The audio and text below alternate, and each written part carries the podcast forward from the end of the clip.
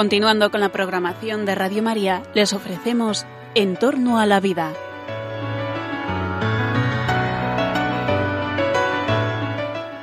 Es un espacio dirigido por José Carlos Avellán y Jesús San Román.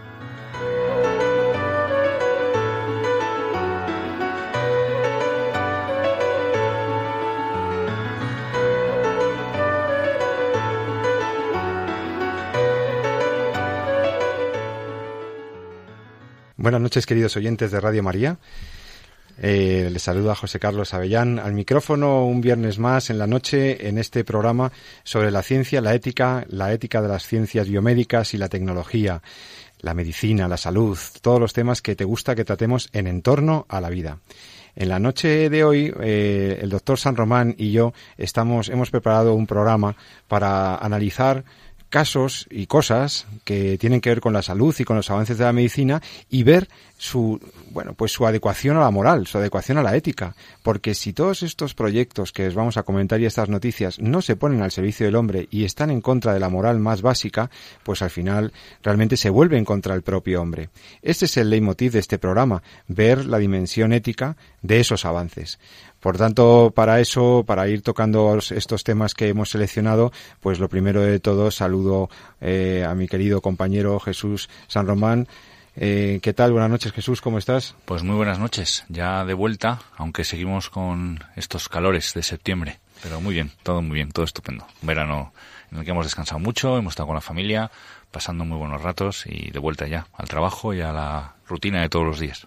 Me alegro mucho y de tenerte ya otra vez aquí para comentar las, las noticias de la medicina y de los avances biotecnológicos. Tenemos algunas noticias buenas y otras quizá no tan buenas, ¿verdad?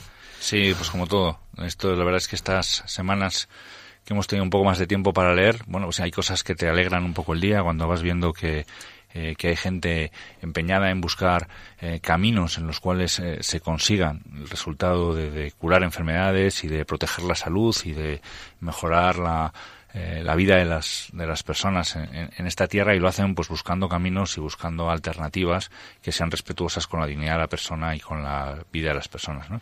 Desgraciadamente, pues a veces tampoco es así y entonces te encuentras pues con iniciativas y con eh, decisiones que precisamente eh, pues no son de las más responsables o de las más respetuosas con la dignidad de la persona. Y la verdad es que este verano ha habido un poquito de todo, ¿no? Ha habido eh, también algunas noticias muy, muy positivas que van en una línea muy buena y que nos dan mucha esperanza y otras pues no tanto más preocupantes, ¿verdad? Bueno, ¿por cuál quieres que empecemos? ¿Por las más positivas? para, para ir animándonos. Sí, a mí me ha gustado. Muchas de ellas eh, ya las veníamos quizá adelantando este en este programa. ¿no? Sabíamos que con el descubrimiento de las células IPS, esas células que son células troncales, que llamamos conocidas popularmente como células madre, pero que se derivan de células eh, adultas, o sea, no son células que tienen un origen embrionario, que nos han extraído de los embriones provocando su muerte, sino que mediante unas técnicas de reprogramación genética que descubrió eh, bueno, pues un, un investigador que obtuvo el premio Nobel de Medicina, Yamanaka, se llama así, y estas, mediante estas reprogramaciones que se hacemos en, la genética, conseguimos que la célula, pues de ese estado diferenciado del adulto, se retrotraiga a estados pues más indiferenciados y de ahí pueda evolucionar a otro tipo de tejidos. Esto es lo que llamamos, pues lo llamamos así, ¿no? Células eh, pluripotenciales, porque son capaces de eh, diferenciarse hacia todo tipo de tejidos, son células pluripotenciales inducidas, porque no tienen un origen embrionario, sino que las hemos obtenido de, adultos, muchas veces el propio paciente, y hemos conseguido, eh, bueno, pues dirigirlas en otra línea. O sea, que hemos conseguido tecnológicamente, para los que no sabemos mucha biología celular, hemos conseguido que por procedimientos biotecnológicos células troncales extraídas de células que están, de, tejidos que están en el, en el adulto, no, recurriendo a embriones, se puede reprogramar su evolución normal, su grado de su especialización, de manera que dirigimos ese proceso de desdiferenciación o de, de especialización hacia lo que nosotros queremos, por ejemplo, para curar un tejido dañado. Exactamente. Entonces, este tipo de células, pues cada vez se están utilizando más en ensayos clínicos y se están buscando cada vez más alternativas para conseguir líneas celulares eh, de células que están dañadas en algunas enfermedades. Y una de ellas, pues según salía, leía este verano, salía publicada a principio de verano, era, es eh, la generación de un tipo de células que mm, son capaces de eh, parecerse y responder de forma prácticamente idéntica, muy similar a lo que llamamos las células beta del páncreas. Las células betas del páncreas, de los islotes de Langerhans, son las células que son capaces de producir insulina. Insulina. Ah, o sea, las células que son encargadas de generar, esas células troncales, generar, de generar la insulina, estas serían las que podemos análogamente trabajar para, Efectivamente, entonces estas células, eh, que son células eh, beta de los islotes de Langerhans, células pancreáticas, eh, tienen un origen en una célula del paciente que ha sido mm, retrotraída y luego posteriormente ha sido programada para que se diferencie como una célula beta. Entonces, son células del paciente que están generando insulina, con lo cual técnicamente serían capaces, aunque esta fase todavía no se ha llegado, pero sí serían capaces de en el propio paciente empezar a producir insulina y esto es lo que tendrán que demostrar en el futuro los, ensayos clínicos, pero de momento es un avance eh, muy bonito en el sentido de que eh, se plantea como una alternativa al tratamiento de los pacientes con diabetes tipo 1, que son aquellos pacientes en los que fundamentalmente la patogenia de la lesión se centra en la pérdida de este tipo de células en el páncreas, que es lo que produce la pérdida de la insulina y por tanto pues la hiperglucemia derivada de la diabetes tipo 1. Así que bueno, pues aquí tenemos una utilidad más de las células IPS que bueno pues que pone encima de la mesa también esa igualdad que esto ya se dijo y ya se ha demostrado en algún en algún artículo que prácticamente y que no hay ninguna diferencia entre las células IPS y las células embrionarias, lo que le quita cualquier sentido a tener que utilizar células embrionarias que llevan la destrucción y la utilización del embrión. Esto es muy importante que lo entiendan nuestros oyentes, porque el aspecto técnico, o sea, el dato científico técnico que nos estás explicando es la base del juicio moral. Es decir, no es lo mismo trabajar con células de estas troncales, células madre, que sacamos de, que se sacaran, en su caso, de embrioncitos que han sido generados por fecundación in vitro y que están ahí congelados o que están ahí en una situación de, de, de, de indefinición de cuál va a ser su futuro, a los que se ha destinado la investigación científica y a los que mm, muy probablemente se va a sacrificar cuando se vio si en esas, esas, esas células, es que, trabajar con células reprogramadas mm, a partir de tejido adulto, claro, que, que del mismo paciente. Esto es importantísimo porque la base del juicio bioético eh, en, buena medida tiene que ver con la intención, con las consecuencias, pero por supuesto parte del dato eh, científico fáctico que, que, tenemos delante. Por lo tanto, podemos trabajar sobre, esta, sobre estas células para ayudar a enfermos de diabetes, eh, diabetes tipo 1. Sí, ahí habrá que dar paso a los ensayos clínicos que también van avanzando. Eh, fuentes de células eh, troncales hay muchas. Fíjate que hay, eh, a veces también las sacamos de, la médula ósea, aunque ahí ya están un poquito más especializadas, no son tan pluripotenciales como las, como las IPS, pero nosotros, el adulto también tiene sus células madre, insisto, no tan indiferenciadas como las IPS, sino que ya algunas ya han tomado algunas líneas de separación y por tanto, eh, pues bueno, pues ya solo se pueden diferenciar en un determinado tipo de tejidos, pero también eh, se están haciendo ensayos clínicos con ellas. Por ejemplo, eh, pues obteniendo células, muchas de estas están en la médula ósea, que es donde está la fábrica de la sangre y donde se van generando pues un montón de, de, de líneas celulares hematológicas que tienen su raíz en un determinado tipo de células. Bueno, pues también utilizando algunos tipos de estas células, pues ya se han ensayado y también ha salido publicado este verano. Eh, bueno, pues qué utilidad tienen y cómo responden en pacientes con algunas enfermedades, ¿no? Por ejemplo, la esclerosis múltiple. Y aquí sí que ha habido ya un pequeño ensayo clínico en fase 2 y parece que está dando también resultados pues eh, muy buenos, ¿no? Entonces, ¿qué es lo bonito de todo esto? Pues yo siempre quiero no tanto ya el, la enfermedad en sí o el resultado que ya ha dado, sino sino no perder un poco la esperanza, ¿no? Es decir, eh, a veces eh, parece que es que eh, las únicas alternativas que tenemos para avanzar en, el, en la ciencia y en el progreso es eh, arrasar con el respeto a la dignidad de la persona. ¿no? Y la experiencia nos demuestra que no es así. Que puede que sea más difícil, puede que no podamos coger muchas veces el camino más rápido. ¿no? Pero esto pasa también en la investigación en general. ¿no? Para mí sería, como investigador, sería mucho más fácil entre comillas, y podría tener resultados mucho más rápidos, entre comillas, si pusiera en marcha un, ensayo clínico saltándome la dignidad la, y el respeto a las personas que participan en él y no pidiéndoles consentimiento y engañándoles, etc. Y seguro que avanzaba mucho más rápido. Otra cosa es si eh, estaría legitimado, aunque el fin fuera bueno, para hacer eso, ¿no? Y, y, estaría o estaría haciendo que el, eh, el, fin justifique los medios, que decimos muchas veces, ¿no? Porque conocemos popularmente, ¿no? Bueno, pues no es, no es malo, de hecho es, tiene que ser así y es lo que hacemos en respecto a la dignidad de las personas, una normativa que nos permita respetar a los pacientes que participan en los proyectos de investigación. Pues aquí exactamente igual, ¿no? decir, si, si tenemos que buscar alternativas que respeten la dignidad del embrión, la dignidad de, lo que somos en las primeras etapas de nuestro desarrollo y tenemos que buscar otras líneas de trabajo, pues bienvenidas sean. Y esto es lo que se va lo que se va poniendo cada vez más encima de la mesa. ¿no? Hay otras alternativas a las células embrionarias que consiguen igual o mejores resultados y que cada vez están más presentes. ¿no? Hay más cosas también, que también te comento, ha sido un, verano así. A ver, pues coméntanos, esta es una buena noticia esta que nos has dicho de las células pancreáticas, de las células IPS.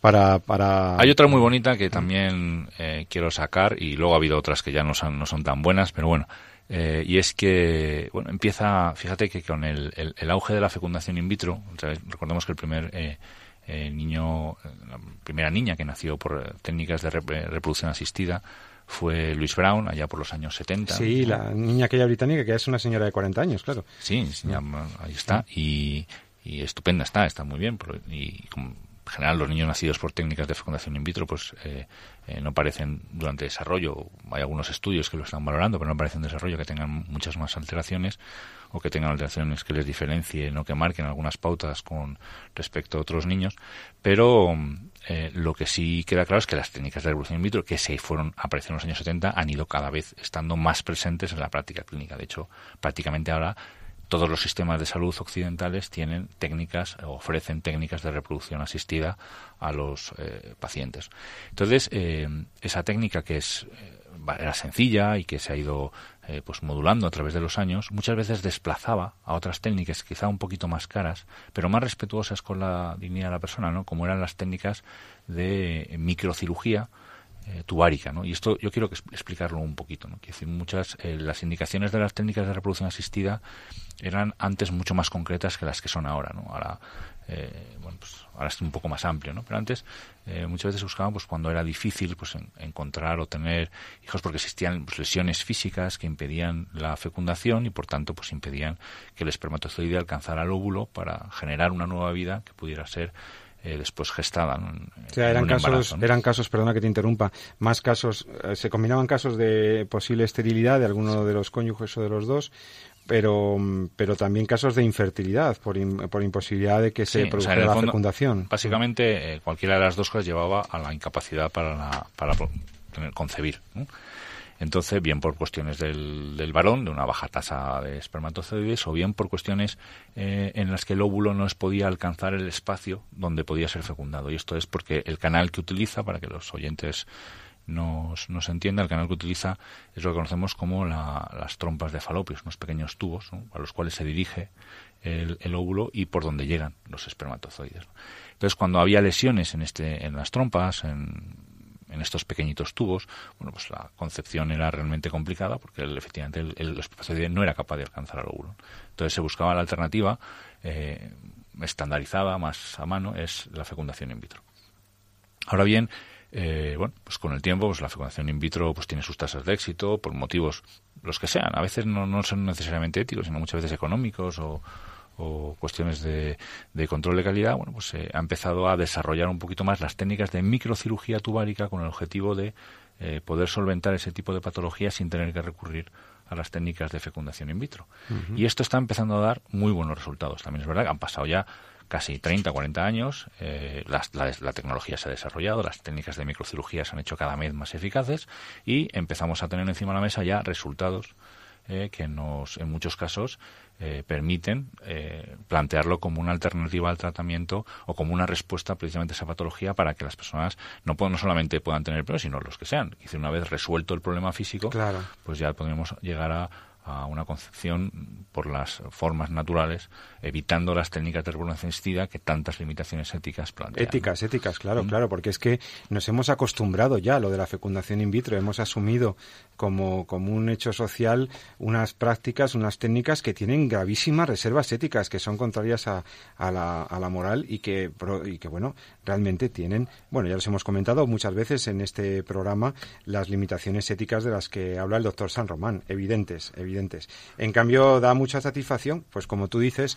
encontrarnos con que las técnicas de microcirugía permiten resolver el problema, el problema que tiene en ese tracto tubárico la, persona, la señora, y, esa mujer, sin necesidad de hacer in vitro ni todo lo que significa el in vitro, pues pueda tener, tener solucionado su problema de fertilidad. Bienvenida a esa noticia también, doctor San Román. Que... Pues animar a, a, a todas estas eh, cabezas eh, bien pensantes y, y que buscan soluciones alternativas o buscan soluciones que sean compatibles con el respeto a la dignidad de la persona, que sigan trabajando en esa línea, porque en el fondo eh, cada día vamos dándonos cuentas que, que, como decía Yamanaka precisamente, que con el que le dieron el premio Nobel, que tiene que haber otra manera, ¿no? tiene que haber otra claro. forma que sea respetuosa con la dignidad de la persona para conseguir pues los mismos objetivos que tenemos. Es que esos atajos, entre comillas, y esas aventuras tecnológicas nos llevan a situaciones aberrantes como los embriones congelados, la selección de embriones, la destrucción de embriones en laboratorios por cientos y hay que reconocer que técnicas que nacieron con la voluntad en principio de ayudar a la gente, pues tienen muchos graves problemas. Hay que reiterarlo en este programa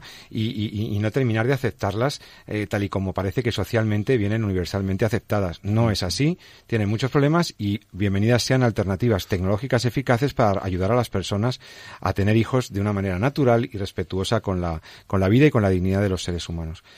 Muy bien, Jesús, pues eh, dos muy buenas noticias por ahora.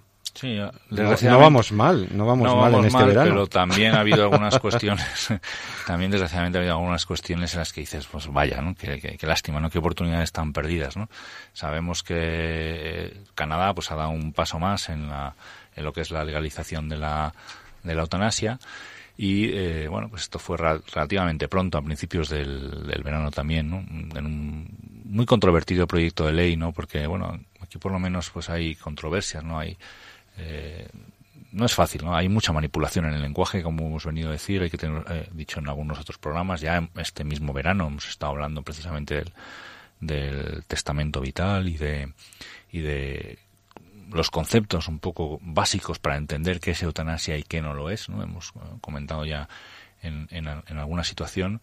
Bueno, pues, pero efectivamente en el mes de junio parece que el, en Canadá, bueno, se ha dado una aprobación tanto por el, Senado del texto legislativo que ya venía de la de la otra cámara en el cual pues eh, se aprobaba o se re, trataba de regular um, lo que era la eutanasia, ¿no? Así que, que bueno en ese sentido pues bueno es una pena, ¿no?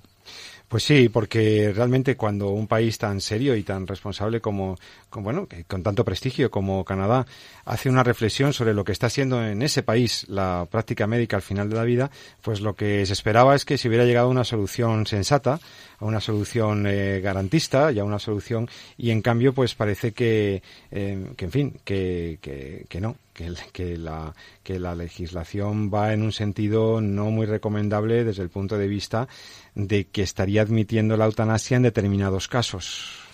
Pues ya lo comentábamos también en otro programa este mismo verano antes, ¿no? El, nos encontramos ahora en, en, el momento en el que la sociedad se enfrenta a, al debate de la eutanasia. Yo creo que es, es, prácticamente lo que vamos a, una de las noticias, esto es un poco un puño personal, pero yo creo que lo vamos a ir viendo en los próximos meses. Quizás se retrase ahora uno poco por todo el jaleo político en el que nos encontramos, pero es muy probable que en los próximos, el próximo ejercicio, en el próximo año, pues nos encontremos a un debate cada vez más abierto sobre eh, la eutanasia, sobre el papel del médico, sobre si el derecho, si es un derecho o no es un derecho, en fin, todas estas cosas que traducen después detrás pues muchísima ideología y muy poco respeto a lo que es la, la dignidad de la vida, ¿no? porque en el fondo se habla de muerte digna y lo que es digno es la forma en la que vivimos. ¿no? Eh, estás escuchando al doctor San Román y yo mismo, José Carlos Avellán, en el programa En torno a la vida. Estamos en Radio María. Sabes que, bueno, puedes escribirnos a este programa, haciendo sugerencias, eh, peticiones de temas, comentarios en el correo electrónico en torno a la vida arroba radiomaria.es y también puedes escuchar los nuevos los nuevos eh, y, bueno los programas que hemos ido subiendo al podcast a ese gran catálogo que tienes en radiomaria.es clicas en la antenita de podcast te registras, es gratuito y puedes acceder a toda nuestra programación, a programas antiguos que te perdiste precisamente sobre este tema o que no pudiste escuchar sobre los embriones o los temas que tratamos de la medicina y ahí puedes escucharlos fácilmente, te lo descargas en cualquier dispositivo, el podcast. Bien, Jesús, realmente esta noticia de Canadá me, me pone, me preocupa, me pone preocupado porque porque veo un deslizamiento de las legislaciones occidentales hacia una tolerancia a, a los temas eutanásicos, porque sobre el pretexto o bajo el pretexto de atender la autonomía de los pacientes, de respetar sus voluntades, estamos haciendo dos cosas. Estamos privilegiando, estamos haciendo prevalente las decisiones del paciente sobre los datos y sobre la indicación médica. Estamos poniendo en posición muy vulnerable y muy delicada a los profesionales médicos que tendrán que atender peticiones que vayan contra sus no su voluntad, sino contra su conciencia, cuando un médico diga, no, yo no te voy a dar cianuro, yo no te voy a administrar esto, yo no te voy a suspender un tratamiento que pueda acabar con tu vida. Esa es una situación límite que se puede encontrar el profesional. Cuando tenemos familiares que entienden que la vida de su eh, eh, paciente, de su, de su familiar o de su allegado, ya ha dejado de tener sentido, porque lo pasa mal, porque es muy mayor, y entonces entramos en una dinámica moralmente muy peligrosa de pedirles a los profesionales ciertas cosas. Y entonces las leyes, que deberían dar garantías tanto a los pacientes como a los familiares, como a los médicos, a los sanitarios, las leyes se están deslizando a una contemplación eh, relativamente tolerante de acciones eutanásicas. Tal es el caso que, vemos en Canadá, muy preocupante por, el, por, por, lo que es ese país y, y tal, con proyectos de ley que se aparcaron aquí en España, pero que sin duda están en la agenda de ciertos partidos políticos y que están ahí latentes, esperando la ocasión de sacarlos, y por lo que vemos en algunas normas autonómicas. Porque, por ejemplo, no sé si tú, Jesús, te has enterado de que el Parlamento Vasco, este mismo mes de julio, con fecha de 8 de julio, aprobaba una ley que pretende garantizar los derechos de los pacientes y usuarios de los servicios médicos en el Servicio Vasco de Salud y que me parece controvertida y merece algún comentario. Esta ley de garantía de, de, garantías de, y libertades del, del Parlamento Vasco.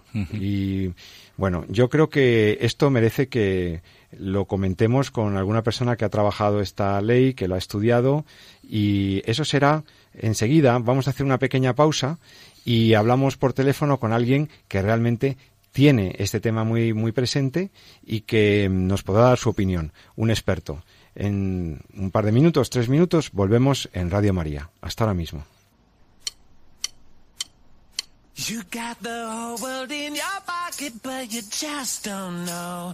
Everybody's smiling at you everywhere you go. It's like you've got that secret that everybody else wants to know. Anywhere you are is just like home to you. From the beaches of Manila down to Kathmandu. Yeah, you got that secret that everybody else wants to know, but you won't ever let it go. Oh, everybody wanna hold your hand, everybody wanna shine that bright, everybody wanna say can, everybody wanna live your life, everybody wanna talk like you, only wanna do the things you do, cause they always gonna turn out right. Everybody wanna live your life. A whole room full of strangers and we make them friends. We do it all around the world so it never ends. It don't matter where we're coming from or going to. You're the only one that ever turns a gray sky blue. And everybody needs a friend like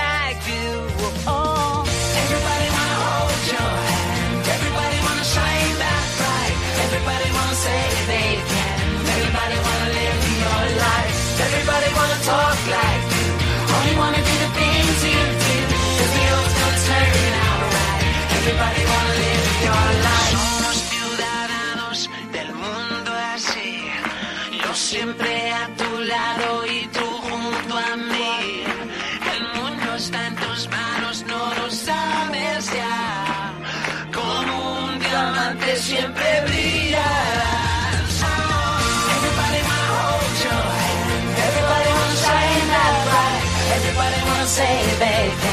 Everybody wanna live your life.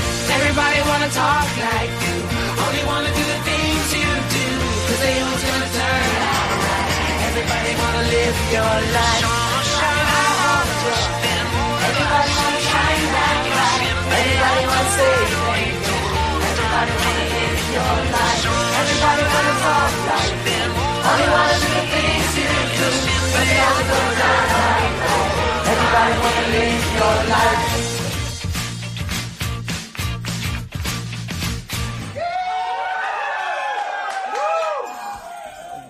Y ya de vuelta con todos vosotros en Radio María en el programa En torno a la vida. Hoy viernes, en la noche del viernes, el doctor San Román y yo estamos muy interesados en comentar estas nuevas leyes de muerte digna, leyes que están saliendo, proliferando en algunos países y en algunas autonomías, en algunas comunidades autónomas en nuestro propio país, en España eh, realmente se ha producido una deriva, se ha producido en la intencionalidad de los legisladores occidentales una cierta deriva hacia, bueno, lo que decían de la pendiente deslizante, ¿no? ¿Quién le pone luego puertas al campo a los temas? Realmente una deriva autonomista, una deriva de aceptación de actuaciones médicas que podrían ser contrarias a la moral y a la ética estas leyes que podrían, eh, sobre texto de defender la autonomía del paciente, atentar contra la dignidad de los mismos, pretendiendo respetar su voluntad hasta el último momento, encubrir situaciones inaceptables para una sociedad, como es que se elimine deliberadamente la vida de las personas solo por el hecho de que la sociedad entiende que a lo mejor han dejado de perder valor. Esto es lo, es lo grave, ¿no? Mm, autonomía exacerbada, y en el fondo situaciones de eugenesia social, que decimos, ¿no? Situaciones de, de, desvalorización de la dignidad de las personas solo por hecho que sean muy dependientes o muy enfermas. Pues no, eh, creemos que las leyes tienen que ir al servicio de las personas, garantizar nuestros derechos, asegurar que en el proceso de la muerte realmente se, tengamos posibilidad de participar en las decisiones que se tomen o que se nos respete, pero todo tiene un límite. Y ese límite tiene que ver con la dignidad y con la ética. Y las leyes deben estar recogiendo esos principios y valores. Para, bueno, eh, hoy vamos a centrarnos en uno de estos modelos, de estas, de estas normativas que han salido de manera muy reciente. La ley del País Vasco realmente merece que hablemos con alguien que sabe de esto. Ya tenemos con nosotros eh, al doctor Eulogio Gardeazábal, eh, cirujano general de aparato digestivo, que trabaja en el Servicio Vasco de Salud y que es una persona que se ha interesado por estos temas de los que venimos hablando en el programa, eh, muy comprometida también con la defensa de la vida, tradicionalmente, eh, actualmente además incluso implicado, como luego comentaremos con él, espero, en, con su candidatura por el Partido Familia y Vida a las elecciones al Parlamento Vasco, que de manera inminente tenemos. Y bueno, pues el doctor Gardiazabal es eh, padre de familia, eh, católico, ya digo, comprometido tradicionalmente con, el, con los grupos Provida y actualmente presidente fundador del grupo democristiano UCDE. Buenas noches, doctor Gardazábal, ¿cómo estás, Eulogio? Buenas tardes. Bueno, buenas tardes ya, ya noches, porque aunque los días se alargan cada vez menos en septiembre, y bienvenido a Entorno a la Vida. Muchas gracias por atender la llamada de Radio María. Bueno, doctor, eh, eh, queríamos comentar con usted que ha estudiado, mm, bueno, a fondo esta nueva ley del Parlamento mm, vasco eh, que se aprobó el 8 de julio, ley de garantía de los derechos de los pacientes, una ley de estas que llamamos de muerte digna y que usted ha estudiado y que podría hacernos una valoración desde el punto de vista moral y ético y de lo que supone para la práctica médica esta, esta norma. ¿Cuáles son las características más importantes?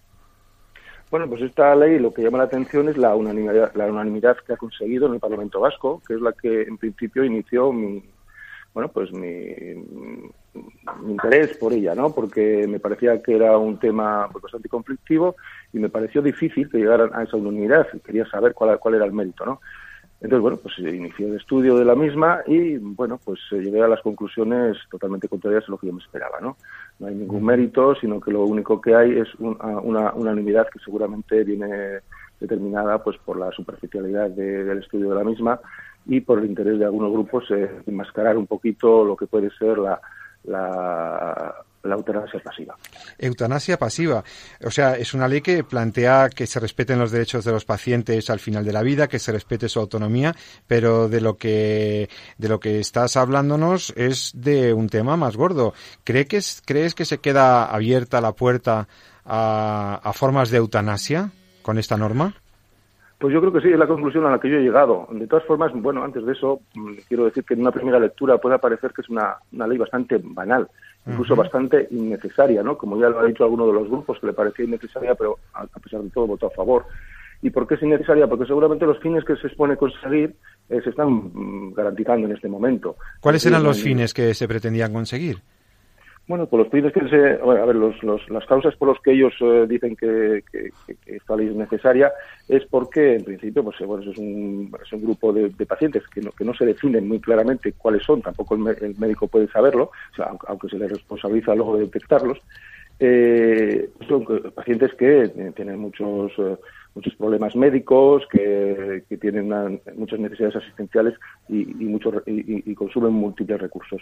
Luego, otra de las, eh, de las causas por las que ellos dicen es porque no ah, hay un acuerdo ético y jurídico eh, básico en la sociedad por el que se debe regular este, este apartado de- del final de la vida y, el derecho a recibir los cuidados integrales y el derecho a que se respete la autonomía de la persona enferma también en el proceso final de la vida. Un acuerdo ético eh, que, bueno, que tampoco lo, lo- lo justifican ellos de ninguna forma. Y luego, otra de las causas es porque se hace necesaria porque la, eh, la ley de, de garantías y libertades no se, no se garantiza con otra ley previa que se había hecho en el Parlamento Vasco también, de la ley de voluntades anticipadas, que parece ser que hay alguna- algunos problemas eh, que no pueden mm, controlar, ¿no? Entonces, estas son las tres eh, causas más principales por lo que ellos se objetivan, aparte de, bueno, otra serie de, de motivos más eh, innecesarios, como son, pues eso, la calidad de la vida de los pacientes al final de la vida y tal. Entonces, mm, todo esto, bueno, la- la eh, también ellos hablan mucho de los cuidados paliativos, ¿no? Dicen que hay que garantizar los cuidados paliativos, se basan mucho en eso, sin embargo, luego al final de la ley no dan ninguna solución a este tema, es decir, se, se dice eh, así genéricamente que el Estado, el- la autonomía, las instituciones deberán mm, eh, promover la investigación sobre cuidados paliativos y que se haga, que se pueden hacer en los hospitales en los, en los, eh, y en los centros, incluso eh, en los domicilios, pero no dice cómo ni, ni dice qué presupuesto se puede, se puede dedicar a ello. Con lo cual parece un poquito pues, pues, pues, pues, pues un tiro al aire, ¿no? Ujú. Entonces, eh, em, por una parte es, se- es cuestionable su necesidad y luego el tratamiento que hace el problema resulta un punto superficial, no precisa ciertas cosas y otras parece que las deja deliberadamente abiertas. Efectivamente, lo que pretende es una es una ley que quiere ya busca desde el principio eso poner a todos eh, de acuerdo eh, sin decir palabras que puedan eh, comprometer el, el- el acuerdo final, ¿no? Pero claro, lo que deja es todo abierto para que se bueno lo que sí hace claramente a mí me parece una ley peligrosa en su aplicación en cuanto a la gran subjetividad del sujeto al que se aplica, porque se define lo que es el sujeto, lo que pasa que no dicen edades ni dicen casos concretos, dan una serie de características, pero que claro, cualquier, mm, cualquier médico no sabe detectar ese paciente, porque luego seguro- seguidamente implican, lo que sí hacen sobre todo es obligar al médico y sobre todo a la figura del médico responsable a garantizar esos derechos. No tanto la institución como el médico responsable, al que luego se le hacen eh, responsable de todo ello ¿eh? Claro. y con una serie y con una serie de medidas en caso de que no las cumpla. Entonces esto, junto con la ley de voluntades anticipadas, puede pasar que un médico tenga que decidir eh, en contra de su criterio. Es decir, un, un médico determinado, porque tiene una, una conciencia, porque quiere, quiere mm, pues, seguir cumpliendo con su juramento hipocrático de no acabar con la vida antes de...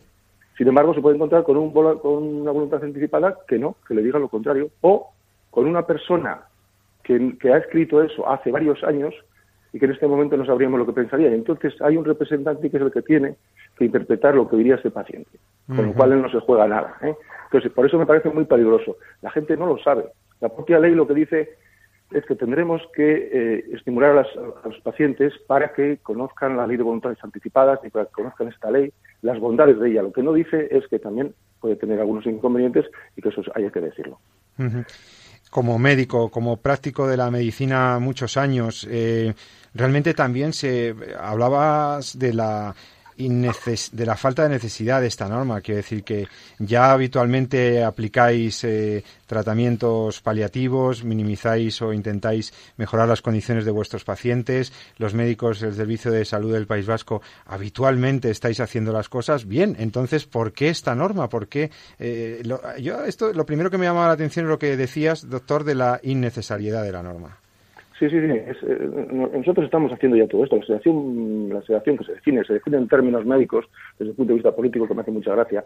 Y, y- claro, me imagino que lo habrán cogido en algún sitio, pero muchas veces esos términos no son, no son tan definidos, no se pueden coger en cuatro líneas. ¿eh? La sedación superficial, la sedación profunda. ¿no? La sedación profunda, al final, es una sedación que si no tiene un límite temporal, al, final lleva a la muerte. ¿eh? Entonces, ese es el peligro. ¿eh? Si nosotros tenemos por ley que obedecer una ley de voluntades anticipadas, en la que una serie de casos clínicos indeterminados tenemos que aplicar una ley y encima si no la cumplimos eh, tenemos una serie de sanciones, pues claro, el médico se va a ver eh, muy muy mediatizado, ¿no? Entonces, eh, ¿qué puede pasar ahí? ¿Y qué es lo que está pasando de hecho en esta ley? Pues que hay una clara vulneración del derecho de objeción de conciencia del médico. ¿eh? Claro. El médico, nosotros estamos, eh, hemos estudiado para, para salvar la vida, salvar vidas, para no, no para acabar con ellas, a, lo que, de lo que, de lo que- nosotros, como tú decías, no nos oponemos a la sedación profunda cuando es necesaria. De hecho, yo la he practicado y yo sé que algún algún paciente habrá muerto horas antes o un tiempo antes, pero es que yo lo que voy, eh, lo que voy, el médico lo que busca cuando Uy, se te escucha muy mal. eh, perdona, Eulogio. No sé si te estás moviendo o, o hemos perdido un No. poquito la señal. Se te escucha un poco entrecortado. No me muevo. Ya un poco mejor. No. A ver, no se me escucha. Pues eh, debe ser el tema Ahora, de, ahora. de la red. No, ahora me, me he levantado un poquito. Lo que nosotros actualmente estamos aplicando la sedación profunda en los casos, en los casos necesarios y, y cualquier médico lo hace. ¿eh? Eh, pero lo que pasa es que nosotros con la sedación profunda buscamos paliar síntomas. ¿eh? No- Nosotros lo- hasta que hasta que un paciente terminal al que no le podemos ofrecer una curación ni una paliación eh, completa, lo que hacemos es sedarle para que no sufra. Y si eso conlleva un adelantamiento de la muerte, nosotros, pero nosotros no buscamos directamente el, el adelantamiento de la muerte. Que puede pasar, de hecho yo he sufrido algún caso de personas familiares que te dicen, mire, este paciente ya no tiene vida, no sé qué, pero bueno, no sabemos cu- cuánta vida le queda y lo que quieren es que le sedes y, que, y acabar con su problema, con el problema suyo, no con el problema del paciente. Sí, es un debate que hemos tenido incluso aquí en este programa al respecto de eh, en qué medida se puede o se debería atender una petición de la familia que esgrimiera o de un paciente que esgrimiera la sedación como si fuera un derecho, siendo así que debe ser indicado y, y actuarse conforme a los protocolos médicos correspondientes, ¿no? No se puede convertir en una exigencia ante la cual el, el equipo médico tenga que plegarse si no está indicado el caso, claro. Efectivamente. Y lo de los protocolos médicos también hay que tener mucho cuidado, porque todo protocolo conlleva una serie de, de futurología, es decir, de, de- de- de prever una serie de momentos eh, que, estos al final de la vida pueden cambiar. Entonces yo creo que lo más importante es valorar al final de la vida en cada momento lo que hay que hacer. ¿eh? Eso no quiere decir que haya una ley de voluntades anti- anticipadas, que me parece muy bien, que cada persona pueda decirlo. Lo que pasa es que yo creo que una persona es incapaz de saber lo que va a pensar dentro de 10 años y una capaz una persona es incapaz de valorar lo que está diciendo ¿eh? en términos médicos. Muchas veces pues lo hacen pues porque otras personas lo dicen pero quizás esa persona que muchas veces pasa que esas personas ya no, ya no pueden comunicar lo que dicen lo que lo, lo que sienten o lo, o o lo que padecen tiene que ser otra persona la que lo interprete esas personas si estuvieran eh, conscientes igual dirían otra cosa. Y- yo tengo muchas, bueno, un poquito de experiencia también, pues, pues de personas mayores en residencias y tal, y yo he visto a muchas personas muy mayores que están al final de la vida que parece que, que se van a apagar y no se apagan y duran años. Y, y ha habido muchas personas, médicos incluidos, que hubieran, que hubieran dicho que esas personas estaban ya para sedarlas. O sea que hay que tener mucho cuidado con ese, ¿Cómo se trata en la norma? Estamos hablando con el doctor Eulogio Gardiazabal, eh, médico en el Servicio eh, Vasco de Salud, sobre la ley que se aprobó el 8 de julio en el Parlamento Vasco de garantías y libertades de los pacientes en- al final de la vida. Y yo, eh, ¿cómo, ¿cómo trata esta norma? Eh, que, además fue aprobada por unanimidad, ¿eh? hay que recordarles a los oyentes la- el detalle, ¿no? Eh, ¿Cómo trata esta norma el aspecto, el tema de los cuidados paliativos? Pues la verdad es que no habla mucho de ellos. Dice que efectivamente es una cosa que hay que promocionar y que habrá que mejorar, pero no da ninguna y bueno luego al final en las decisiones adicionales creo que son viene a hablar de eso de que habrá que potenciar la investigación de cuidados paliativos que me parece muy bien y habrá que mm, pues garantizar que los cuidados paliativos se pueden eh, se pueden dar incluso eh, y que habrá que formar a los a los, a, a los médicos en cuidados paliativos en los hospitales incluso para el tratamiento en domicilio eso sí que lo dice pero no dice nada más. O sea se podría haber hecho si, si hubiera querido y si eso hubiera Sí. sido la cosa principal, se podría haber hecho una ley de cuidados paliativos, ¿eh? en la que se hubiera eh, previsto un proceso de formación completa de todos los, mm, eh, de todos los, de todas las especialidades que, que tratan a pacientes al final de la vida, ¿eh? Y se podría haber hecho una serie, bueno, pues se podría haber dicho, por ejemplo, pues qué, qué, qué montante económico se podría haber dedicado a esto, o, o crear centros nuevos para de referencia, o bueno, pues otras muchas cosas que se podían hacer. Pero no, todo eso se deja. Por eso te digo que yo al final dices, efectivamente, los cuidados paliativos, bien, ya se están haciendo y no se dan muchas soluciones más. ¿eh? Eh, los, las, necesidades de, los, de las personas mayores están garantizadas en este momento? Pues yo creo que sí, en la mayoría de los casos. Puede haber algún caso extremo que, bueno, pues sí, habrá que recurrir a la ley y también está garantizado de esa forma. Entonces dices, ¿cuál es el verdadero objetivo de todo esto? Pues yo lo veo más que dos objetivos. Crear una ley por unanimidad para luego venderla por ahí, que aquí nos ponemos de acuerdo en todo. Y segundo, dejar el paso a la eutanasia pasiva. Hay mucha gente que está de acuerdo y muchos políticos que lo venden por ahí. Esto me parece, me parece junto a la vulnerabilidad en la que queda el profesional de la salud ante la autonomía del paciente, este segundo aspecto era el que me parecía a mí, mirando la norma, lo más delicado, ¿no? Y tú has hablado incluso de peligrosidad. Eh, ¿Realmente esta norma, eh, tú crees que abre la puerta o deja entreabierta la puerta a formas de eutanasia pasiva? O sea, omisión de tratamientos que son debidos al paciente, o sea, que son obligados ponerlos y que se dejen de poner a petición del paciente o con el consentimiento del paciente o de la familia. Efectivamente, o sea, si es, tú imagínate que en una ley de vol- voluntades anticipadas eh, hay un paciente que requiere que cuando llegue un proceso de Alzheimer en que se pierda una cierta cantidad de memoria o que no pueda estar capacitado para eso, pero está vivo y puede durar todavía muchos años, le dice que, que se acabe con su vida o que se le cede. Pues habrá que hacerlo. Aunque eso casi es una pa- activa, ¿eh? Eso, yo eh, no, me he querido, no he querido hablar de la eutanasia activa porque me parece un poquito duro, pero en ese caso casi sería una, una eutanasia activa. Pero bueno, también se le podrían retirar si es que en, en algunos casos, como ya ha pasado y hemos visto en algunos casos, ¿no? Pues, pues eh, personas que están mantenidas por nutriciones y por y por aparatos eh, de aéreos, ¿no? De, bueno, de, de- de respiración, pues al final se le retira, ¿no?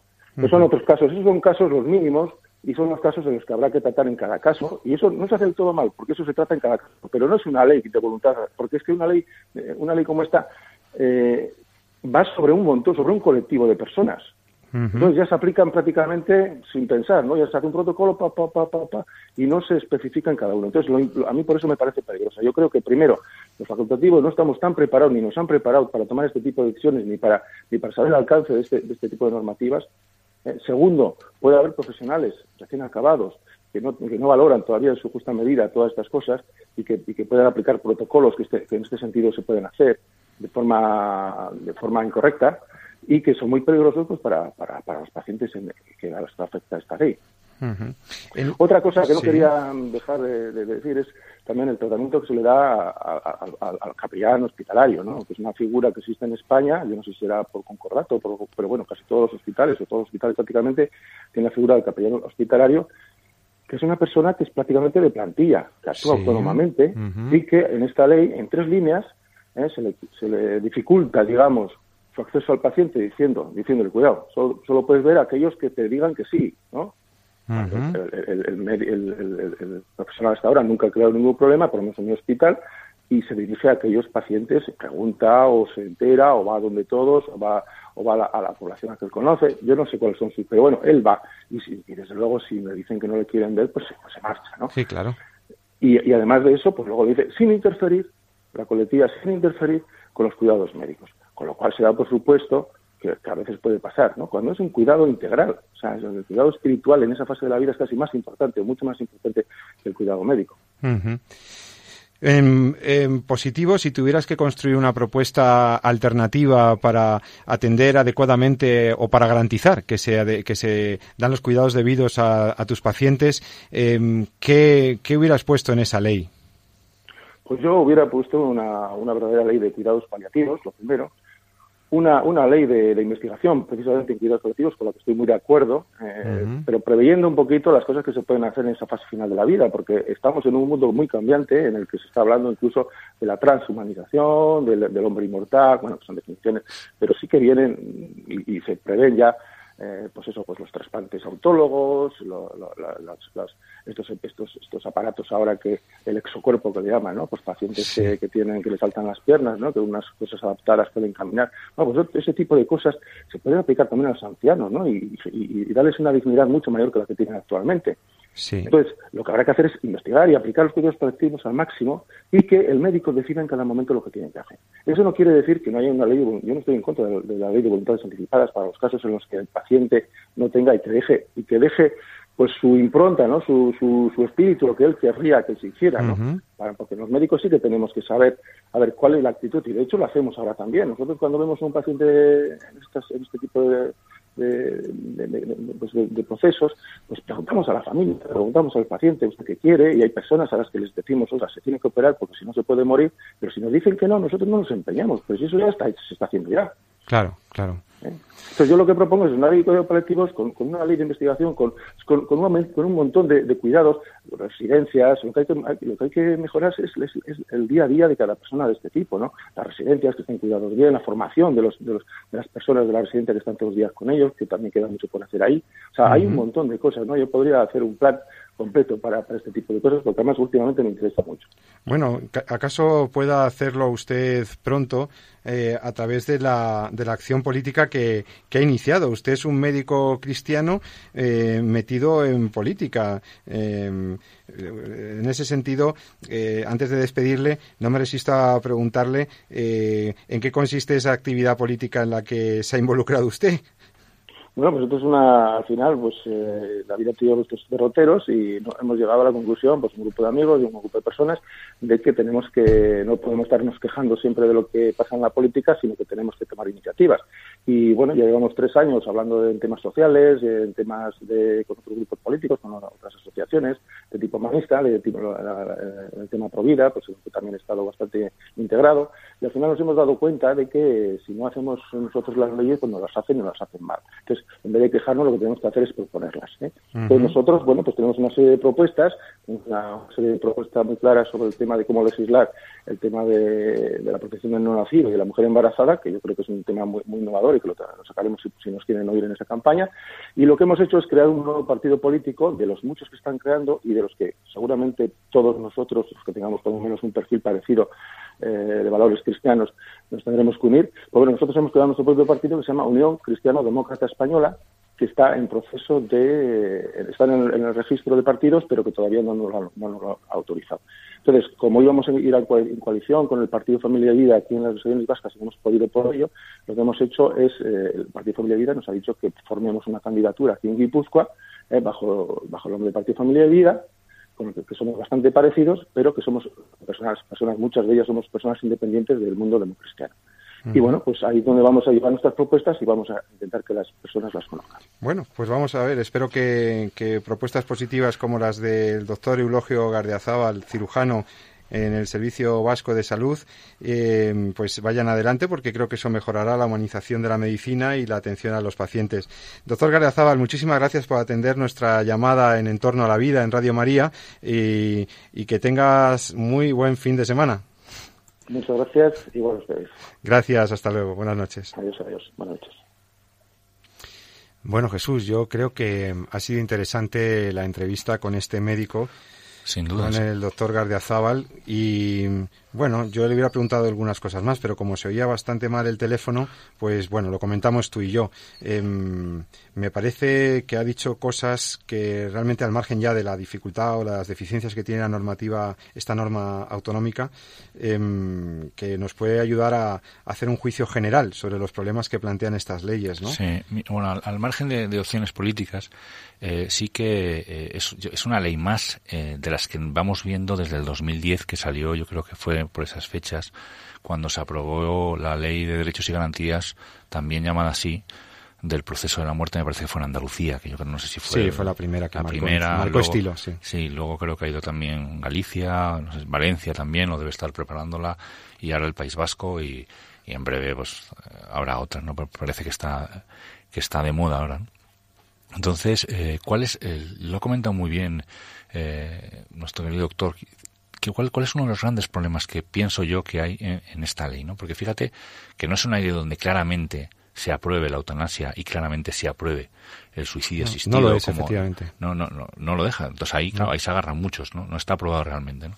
Pero sí hay una cosa que a mí me preocupa mucho ¿no? y que ha mencionado muy bien, porque tiene mucho que ver con la acción del médico, ¿no? donde eh, cada vez más, a medida que uno va leyendo estas leyes, pues te das cuenta que, que los, eh, los médicos que, que ejercen con pacientes que están precisamente en este trance, en este tramo de su, de su vida, que es al, al final de ella, pues se van a encontrar, eh, y que quieren hacerlo bien y que lo quieren hacer rectamente, se van a encontrar con un problema. ¿no? Y es que eh, eh, hay cosas que son indicaciones terapéuticas, es decir, hay cosas que, al- que yo prescribo al paciente cuando en función de mis conocimientos, que me permite eh, pues lo que he estudiado y el título que tengo, eh, me permiten llegar claro que ese tratamiento está indicado. ¿no? Es decir, si un paciente me viene con un fiebre, ¿no? pues en función de cómo yo le vea, cómo le estudie, pues podré llegar a una conclusión o no de si ese paciente necesita o no necesita antibióticos. ¿no? Entonces, es un ejemplo, quiero decir, no es que el, el paciente tiene derecho a ser correctamente tratado, Exacto. pero no tiene derecho al antibiótico. Claro. ¿no? Tiene derecho al antibiótico si lo necesita. ¿no? Claro. Esto es importante entender porque quien decide o quien prescribe o quien dictamina si ese lo que le está pasando al paciente debe ser tratado con antibióticos no es el paciente, es el médico. ¿vale? Entonces, eh, no existe un derecho ¿no? al tratamiento con antibióticos, un derecho general a ser tratados con antibióticos en el caso en que yo lo necesite. Punto. Hay que lo ya. Con lo cual, el tema de la sedación, que, se, que es lo que está ahora a hablar de moda, ¿no? Eh, se está equiparando con este tipo de leyes prácticamente al a la eutanasia. ¿no? Entonces ya no, no, no puedo decir porque tengo derecho a la eutanasia, no se puede decir porque claro, eso no queda bien, pero eh, se hace una especie de ambigüedad diciendo que uno tiene derecho a la sedación. Lo que tiene derecho es a tener un, a un trance, terminar su vida sin dolor, sin sufrimiento, de forma confortable. A eso sí que tiene derecho el paciente. Y eso, por eso trabajamos todos los médicos. Es decir, Claro. los médicos no, so- no somos carniceros, no nos ensañamos. ¿no? A eso es lo que tiene derecho el paciente, a que no se ensañen con él, a que no eh, se pongan tratamientos desproporcionados, a que durante esa etapa de su vida eh, pues tenga las mejores condiciones y lo decía en un programa a vivir bien hasta que muera ¿no? a eso es lo que tiene dicho el paciente pero la sedación si tiene que ser una sedación superficial profunda cómo es esa sedación cuánto tiempo tiene que estar esa sedación Eh, si es necesaria insisto la sedación porque a veces eh, hay otras otras alternativas terapéuticas que pueden eh, paliar el síntoma que está motivando la sedación ¿no? si es necesaria la sedación eso, eso lo marca el médico ¿no? con lo cual eh, este tipo de leyes que tratan de pasar de forma sutil estableciendo que, que es un derecho. Eh, el tema de que eh, un tratamiento médico deba ser aplicado o no pues me parecen muy muy muy peligrosas ¿no? porque puede ser que el tratamiento no esté indicado entonces qué pasa si el tratamiento no está indicado y el paciente me lo exige. Yo lo tengo que poner. ¿Qué pasa si viene un paciente con una gripe, con un virus que no requiere tratamiento antibiótico? Y me dice, el paciente me exige como derecho a que yo le ponga el tratamiento antibiótico. ¿Qué pasa si un paciente viene con un, eh, un golpe, pero que no, no va más allá de un simple golpe? El paciente me exige que yo le ponga una escayola. ¿No? Entonces, ¿Qué pasa si el paciente eh, que tiene dolor en el momento me exige que le sede cuando yo le puedo tratar el dolor sin necesidad de sedarle? ¿no?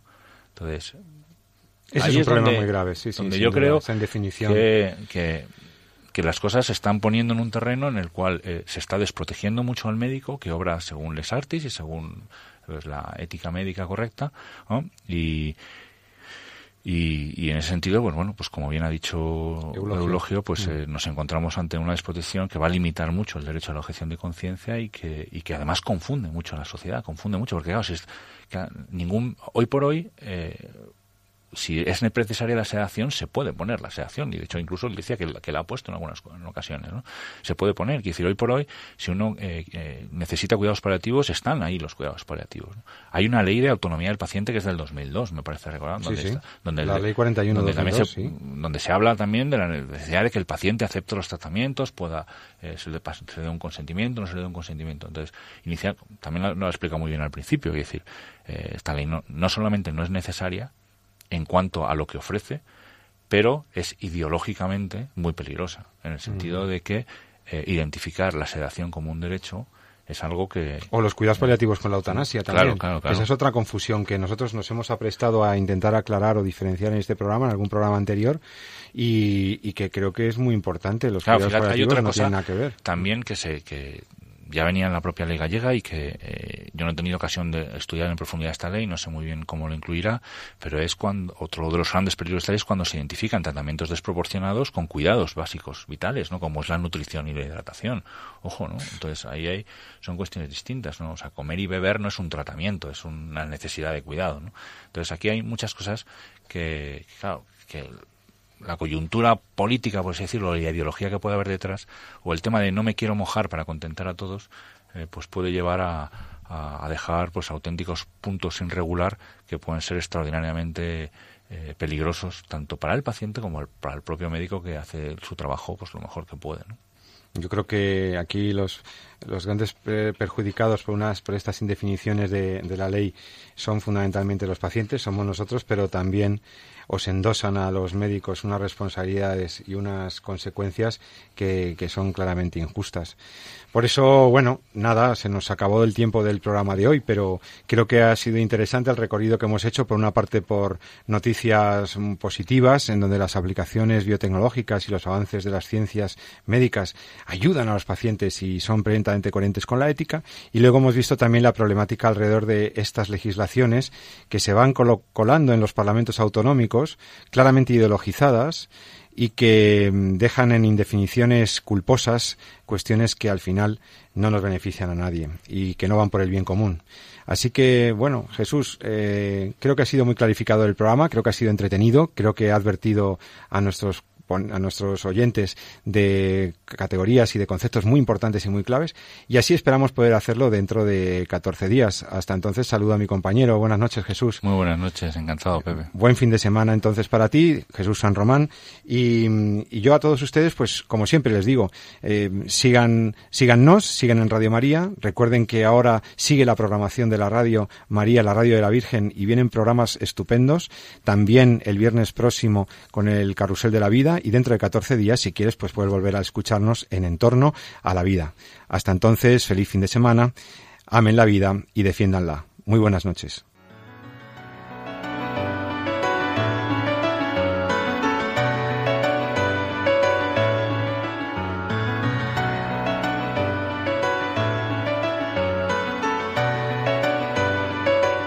Han escuchado En torno a la vida con José Carlos Avellán y Jesús San Román. Música